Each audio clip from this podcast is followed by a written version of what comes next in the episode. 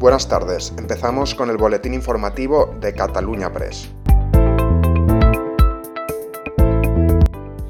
Hacienda trata de salvar el decreto interinos con oposiciones no eliminatorias.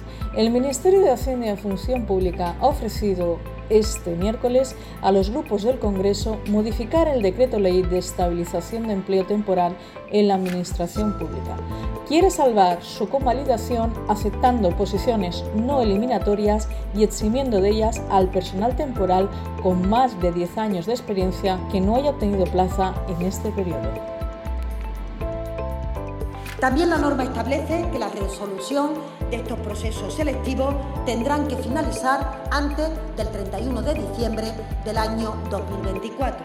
Y es por ello que les decía que no solo hay que convocar las plazas, sino estudiar cuáles son los cuellos de botella que impiden que la resolución de las convocatorias se hagan en un tiempo prudencial, de forma que no se solapen, obligando a los opositores a presentarse de forma simultánea diferentes ofertas públicas de empleo, que seamos más ágiles y, en definitiva, que arreglemos aquellos problemas que puedan estar de forma burocrática entorpeciendo el proceso de resolución de esta convocatoria.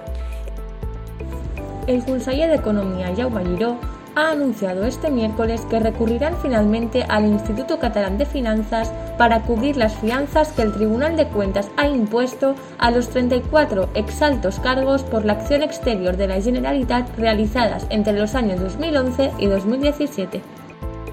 La veritat és que les meves paraules d'ahir d'alguna cosa van servir, a més a més doncs, d'excitar a tota mena de gent i van servir perquè hagi rebut, hagi rebut eh, trucades eh, aquestes darreres hores de gent de l'Institut Català de Finances que m'ha demanat, si us plau, que per ells no quedi i que intentem utilitzar aquesta disposició addicional tal com està previst en el decret llei i que, per tant, això és el que farem.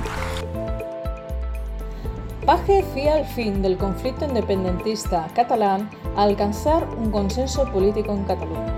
El presidente de Castilla-La Mancha, Emiliano García Paje, ha considerado que el fin del conflicto independentista no llegará hasta que no se alcance, en primer lugar, el consenso político en Cataluña, extremo necesario para conseguir una solución. A ver si podemos conseguir que se vaya reduciendo el nivel de crispación, el nivel de frentismo a ver si podemos conseguir que haya un espacio para mayores consensos. Me gustaría que el otoño y el año que viene se alumbraran en España acuerdos globales de país. No creo que haya solución ninguna, ninguna, ninguna, ninguna, ni un milímetro en Cataluña si no hay consenso primero en Cataluña. La ministra de Sanidad, Carolina Darias, ha defendido este miércoles en el Congreso de los Diputados la convalidación del decreto ley por el que se eliminó la obligatoriedad de usar mascarillas en el exterior. Este Real Decreto Ley sigue manteniendo la obligatoriedad de las mascarillas, pero es verdad que lo que hacemos es que minoramos su uso solo en determinadas circunstancias, solo en determinados supuestos concretos.